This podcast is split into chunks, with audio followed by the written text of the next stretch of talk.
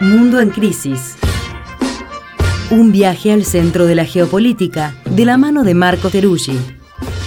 Mundo en Crisis es un contenido especial de Crisis en el Aire, que se emite en vivo en Nacional Rock todos los sábados de 8 a 10 de la mañana. De 8 a 10 de la mañana.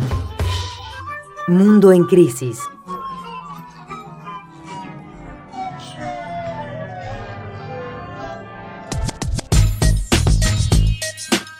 Bienvenidos, bienvenidas a quienes se suman a Crisis en el Aire en la segunda hora. Creo que también en un segundo, acá estamos, estamos por YouTube también, si además de escucharnos quieren vernos, eh, con también una acá atrás una edición de imágenes que creo que hoy pueden ser reveladoras de lo que está pasando. Marco, buen día, ¿cómo estás? ¿Qué tal? Muy buenos días, ¿cómo les va? Muy bien. ¿De qué vamos a hablar? Bueno, vamos a hablar un poco de la región y de un conflicto diplomático que estuvo creciendo, tomando fuerza eh, en la política, en las cancillerías, en Paraguay, en Argentina, en Mm. Bolivia, en Uruguay, en Brasil y hasta en Estados Unidos. Mm, ¿Qué pasa? Están Parece enojados que- los paraguayos, ¿no? Acá es donde estamos menos tal vez enterados de todo lo que está pasando.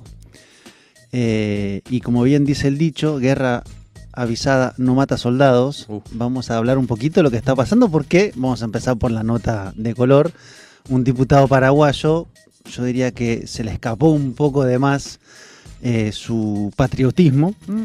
y dijo que como joven paraguayo iría a la guerra, dando a entender que esa guerra sería con el vecino en conflicto que somos nosotros. Un diputado que se llama Rubén Rubín eh, y lo dijo en la Cámara de Diputados y generó así una suerte de gran momento de redes sociales. No sé si vos que sos una asidua visitante de las Yo redes vi lo estuviste viendo. En la semana una, unas imágenes que como ahora pasa mucho, no sabes si son de verdad o las hizo una inteligencia artificial o son de hace 20 años y las reciclaron, en donde había unos helicópteros. Eh, eran un, un video traído de TikTok aparentemente, en donde hay unos helicópteros y dicen Paraguay se prepara para la guerra contra Argentina y hay como un, estas naves que parecen Wow. estar atravesando un río llegando a la provincia con la que eh, de enfrente, digamos, supongo que sería Formosa. Eh, eso es lo que supe de esta Un presunta preparativo guerra. de invasión directamente. Claro. Sí. Por suerte dijo después, para Argentina pido mil disculpas si se malinterpretó. No hay un posible escenario donde se contemple una guerra entre Paraguay y Argentina. Pero bueno, tuvo que aclarar en entrevista de que no estaba La tanteando. guerra era metafórico. Claro, no, en realidad no. Él pide misiles y dice que hay que rever la seguridad eh, de Paraguay porque está indefenso. Intentó como desvincular su corazonada patriótica con el conflicto que está pasando. Que se llegue a eso más allá de las pasiones, ¿no? Exactamente. Y ahí vamos al conflicto diplomático como tal, pasando Claro, porque a todo esto de debe color. haber un conflicto de verdad. Exacto, que viene escalando, que viene subiendo. Y voy a hacer una pequeña síntesis de algo que ya tiene tres capítulos y varias conexiones fluviales, valga el juego con lo que está pasando. El, el asunto empieza porque Argentina decide cobrar un peaje para todas las embarcaciones fluviales que pasan por el norte de la mal llamada hidrovía porque tiene que hacer un trabajo de dragado y balizamiento, o sea, mover las arenas de fondo e indicar por dónde tienen que pasar los barcos de gran calado. Y empieza a cobrar ese peaje en enero, En enero de este año. exactamente. Ah, 1.47 dólares por tonelada para cualquier embarcación que pase por ahí. Claro, los más afectados son los paraguayos, porque no tienen salida al mar, tienen la tercera flota fluvial más importante del mundo, con eh, 2.500 barcos o barcazas, como se dice, y esto los afecta directamente. Entre enero y julio Argentina recaudó unos 11 millones de dólares para eh, este cobro de peaje y el trabajo se estima en unos 20 millones de dólares por año de dragado y balizamiento. O sea, lo que está diciendo Argentina es, el río por donde pasan los barcos, nosotros le hacemos el mantenimiento, hay que pagar un peaje. La pregunta que no tengo resuelta es por qué no detonó en enero o en febrero cuando empezaron los cobros de peaje. En todo caso, comenzó a tomar cada vez más fuerza cuando, por ejemplo, hubo algunas embarcaciones detenidas porque no pagaban su peaje. Y bueno, si usted no paga, no puede pasar. Entonces, claro, a partir de ahí vienen muchos debates, porque Paraguay dice, está bien en todo caso, se puede cobrar peaje, pero hay un tratado que rige las normas de el río o de la hidrovía que hace que no sea un territorio exclusivamente argentino, Claro, es verdad. sino que es parte de un conjunto de países que conforman el Cuenca de la Plata más Bolivia. Que tienen, una, que tienen incluso una entidad eh, multinacional para regir, digamos, lo que sucede en la hidrovía, Exacto. en materia de seguridad y todo.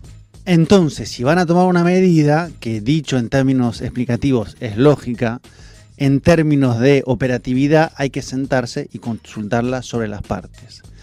Acá ya viene un primer como capítulo anexo.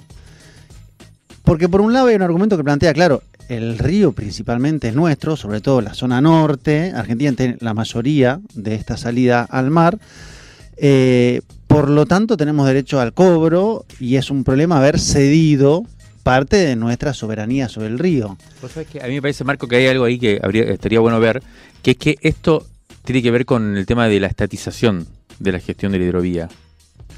Yo creo que ese, ese peaje se cobraba antes, pero lo cobraba una empresa privada. Entonces nadie decía nada. Pero ahora, como lo pasa a cobrar el Estado argentino, entra Sí. en este problema diplomático. La Administración General de Puertos, Exacto. que es la que está rigiendo luego de que se le quitó la Exacto. empresa a eh, la concesionaria privada. Sí. Pero termino con el argumento. Sí, sí, sí. Otras personas dicen, bueno, está bien, pero este proceso de acuerdo sobre una arteria tan importante de comercio internacional se dio mientras se conformaba el Mercosur. O sea, tiene un aspecto de integración regional.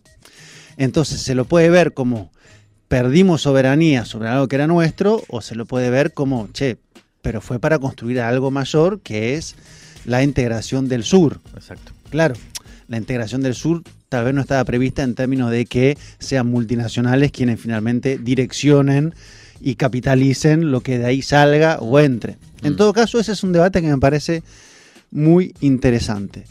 La cuestión es que Paraguay empezó a escalar en la demanda, estando absolutamente en desacuerdo con la posición argentina, y entró un actor a el juego de la crisis, que es la Cámara de Comercio Paraguaya Americana, es Mm. decir, Estados Unidos y sus empresas, que se muestran absolutamente contrarias a la decisión de Argentina.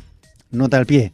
También Uruguay, también Brasil, también Bolivia están en desacuerdo con la decisión argentina, porque todos tienen que pagar.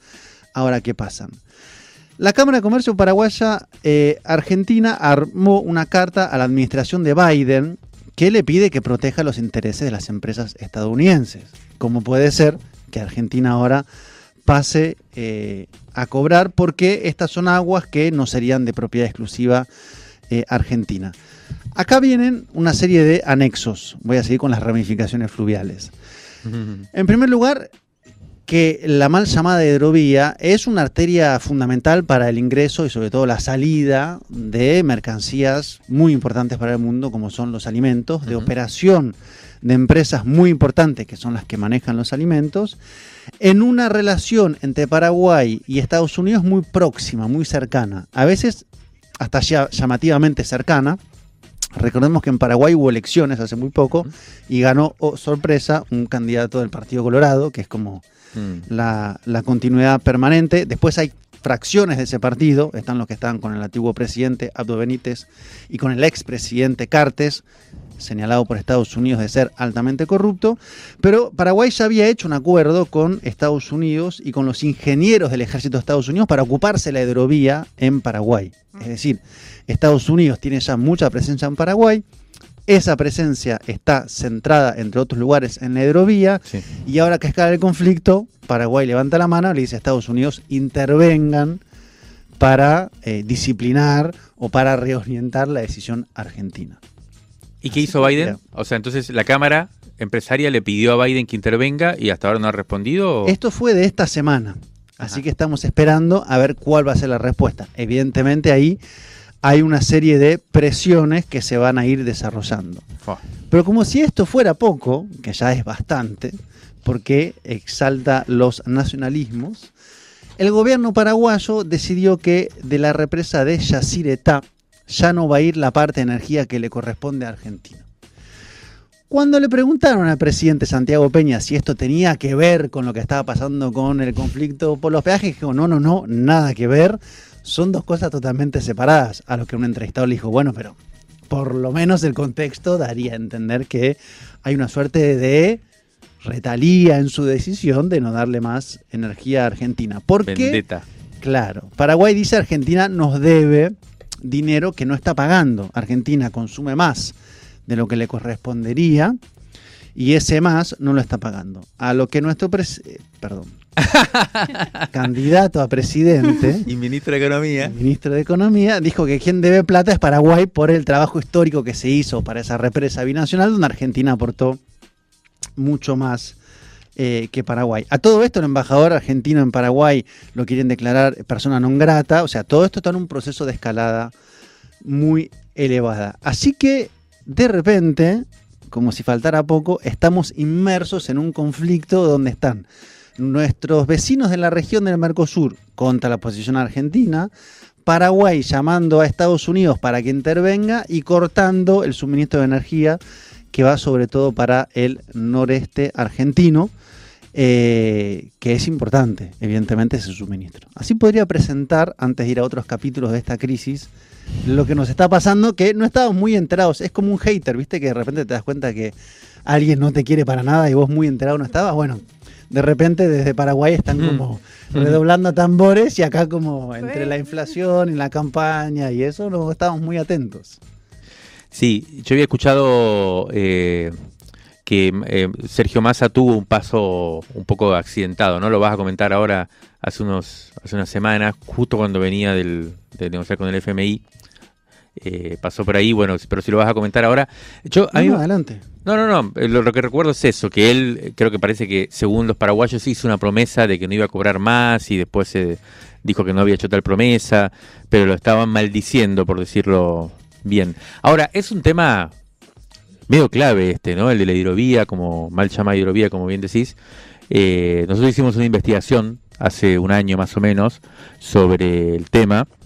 eh, y, y claro, es, como decís vos, el, la vía principal de salida de todos los commodities, o sea, el principal producto de exportación argentino. Y hay todo un juego con la soja paraguaya también, que tiene que ver con la supuesta idea de contrabando o, de... eh, hay, hay mucho, muy- mu- mucho planteo de que la soja paraguaya ingresa sin... eh, bueno, pagar impuestos, con sus facturaciones, con sobrefacturaciones, que es utilizada acá en las plantas aceiteras para, para producir aceite eh, para después exportarla, pero en realidad las plantas aceiteras hacen como que compran soja argentina para, bueno, toda una, toda una cantidad de cuestiones que tiene que ver con el elemento principal el, el- de- del comercio exterior argentino y eh, de la región.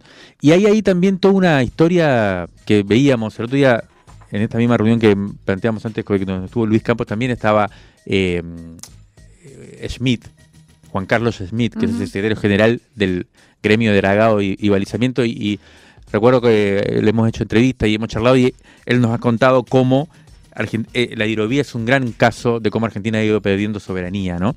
No solo en la gestión que ahora recuperó de, de la, del- del- de la vía fluvial como tal, sino, por ejemplo, con el tema de las barca- barcazas. Originalmente, y es lo lógico, porque como decís, la- todo el río está sobre todo en territorio argentino, toda la flota era argentina. Y en los últimos años de privatización y demás, se desarmó la flota, la flota fluvial argentina y pasó a ser paraguaya. Y los paraguayos concentraron eso, que también es un elemento importante, que ahora entra en juego con esto de pagar peaje y demás. O sea que es un, un punto central este de ese tipo de discusiones que, que hay que abrir en serio para, para pensar el horizonte, ¿no? Sí. Ahí hay un meollo del debate y voy a agregar otro punto. Que tiene que ver con que por la hidrovía no solamente salen los granos y la producción agropecuaria, agrícola de la zona del sur de América, que es determinante para el alimento mundial, sino que hay múltiples denuncias de que por ahí también salen drogas. Acá en este eh, mundo en crisis hemos hablado en su momento de un caso casi peliculesco, el narco uruguayo fundador del primer cártel uruguayo, un tipo ambicioso, digamos, ¿no? Él es el fundador del primer cártel uruguayo. Sebastián Marcet, Estaba en algún lugar de África o algo así, que había caído preso por Dubái, creo que era, Asia. pero que hace poco apareció en Bolivia y casi lo agarraron, ¿no? Que de repente aparecía un narco uruguayo operando en Paraguay, en Bolivia, en Uruguay evidentemente, llamado, según un fiscal de Paraguay, como el gerente de la hidrovía, operando. En toda la zona sur.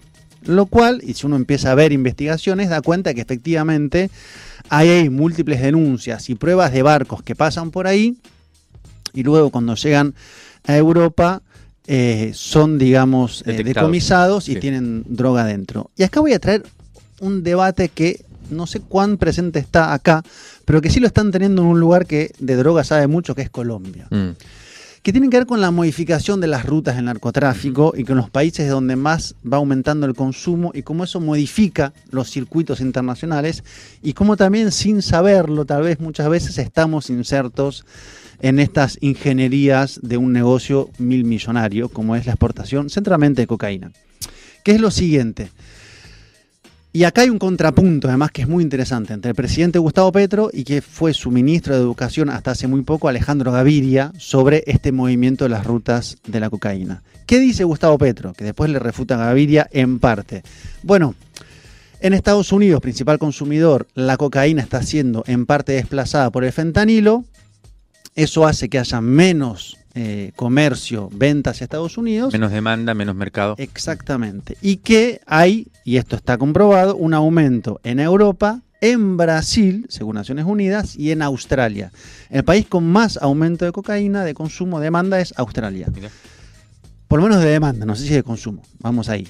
Entonces, eso hace que se esté eh, ampliando la zona de salida del Pacífico hacia el Pacífico, por lo tanto Ecuador en esa dinámica Ah. se explica por qué crece como plataforma, Claro, el planteo de Petro tiene que ver con Ecuador, precisamente, ¿no? Ahí es donde cuenta esto de la reorganización de los circuitos. Ese tuit lo hizo justo después del asesinato del candidato Exacto. presidencial Villavicencio. Pero para el Atlántico también. Porque crece Brasil y crece Europa. Sí. ¿Qué le dice Alejandro Gaviria? Está bien lo del fentanilo, crece y se está llevando casi 100.000 muertos por año, pero no desplazó a la cocaína. La demanda de cocaína sigue estable en Estados Unidos. O sea, ese mercado no baja. Sí suben los otros y eh, saca los datos del reporte de cocaína de Naciones Unidas. Y lo que plantean ambos es que efectivamente hay una relevancia mayor del sur porque está aumentando hacia Europa o pasa vía África y hacia Brasil. Y ese sur, una la forma de salida es ni más ni menos que La la hidrovía. hidrovía. Sí. Por lo tanto, no solamente está en juego la exportación de alimentos tan importantes para el mundo, sino que también está en juego la exportación de la droga que mueve por lo menos a una parte importante del mundo como es la cocaína. Entonces, en realidad estamos parados sobre un río que es muy poético, que no tiene orillas, que es marrón como el león, pero que en términos de negocio trae mucho dinero y de repente Argentina quiere empezar a cobrar un peaje, lo cual es bien y es necesario, uno diría, pero está desatando un conjunto de eh, actores e intereses. Y cierro con el último interés, porque de esto se trata, que es China. Evidentemente, quien está interesado en la importación de materias primas a América del Sur para su crecimiento y demanda es China. ¿Con quién no tiene relaciones Paraguay? Con, Con China. China, porque tiene Rompió relaciones relaciones con, con Taiwán. Taiwán. Wow. Entonces acá entra además Paraguay como aliado de Estados Unidos, que es de los pocos que todavía mantiene relación con Taiwán. Lo tenía Honduras, rompió hace poco, la presidenta Xiomara Castro se fue a China en una visita oficial, ya no reconoce más a Taiwán, eh, Paraguay sí. Solo Paraguay. Los últimos de los mohicanos, digamos, en términos diplomáticos, que reconoce a, a Taiwán. Entonces acá también China está jugando, porque también quiere ser parte de cómo se define el devenir de esta arteria mundial para los alimentos. Recordemos que cuando China hace su gran desembarco en América Latina, lo hace con inversiones en infraestructura, por ejemplo puertos, por ejemplo represas, con una demanda principal que son los alimentos. Y volvemos al mismo punto, ¿por dónde salen los alimentos?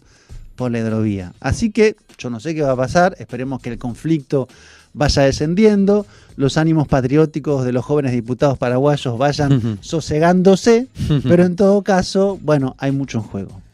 Interesantísimo, Marco. Eh, y sobre todo, sí, hay, hay mucho en juego, no solo por esto que decías de, lo, de, la- de los clarines que, que salen a, a anunciar eh, aprontes bélicos, sino sobre todo por el tema este de, de los intereses, ¿no? De los intereses que están en juego y cómo se organiza ahí las alianzas geopolíticas para, llevar adelante determinados proyectos. Y bueno, me parece que también está bueno dejar como punto para, seguir tirando el hilo la presencia de Estados Unidos en Paraguay, que hay desierto, porque también, eh, no, de que hay desierto hay desierto, pero también es cierto que muchas veces uno eh, rápidamente entra en cosas conspirativas, están los, bueno, está- es muy interesante tratar de ver efectivamente cómo está jugando ahí, ¿no? Así que, si te parece, la seguimos en otro momento y como siempre, muchas gracias por tan sintética y clara explicación. Y recordemos que guerra avisada no mata soldados.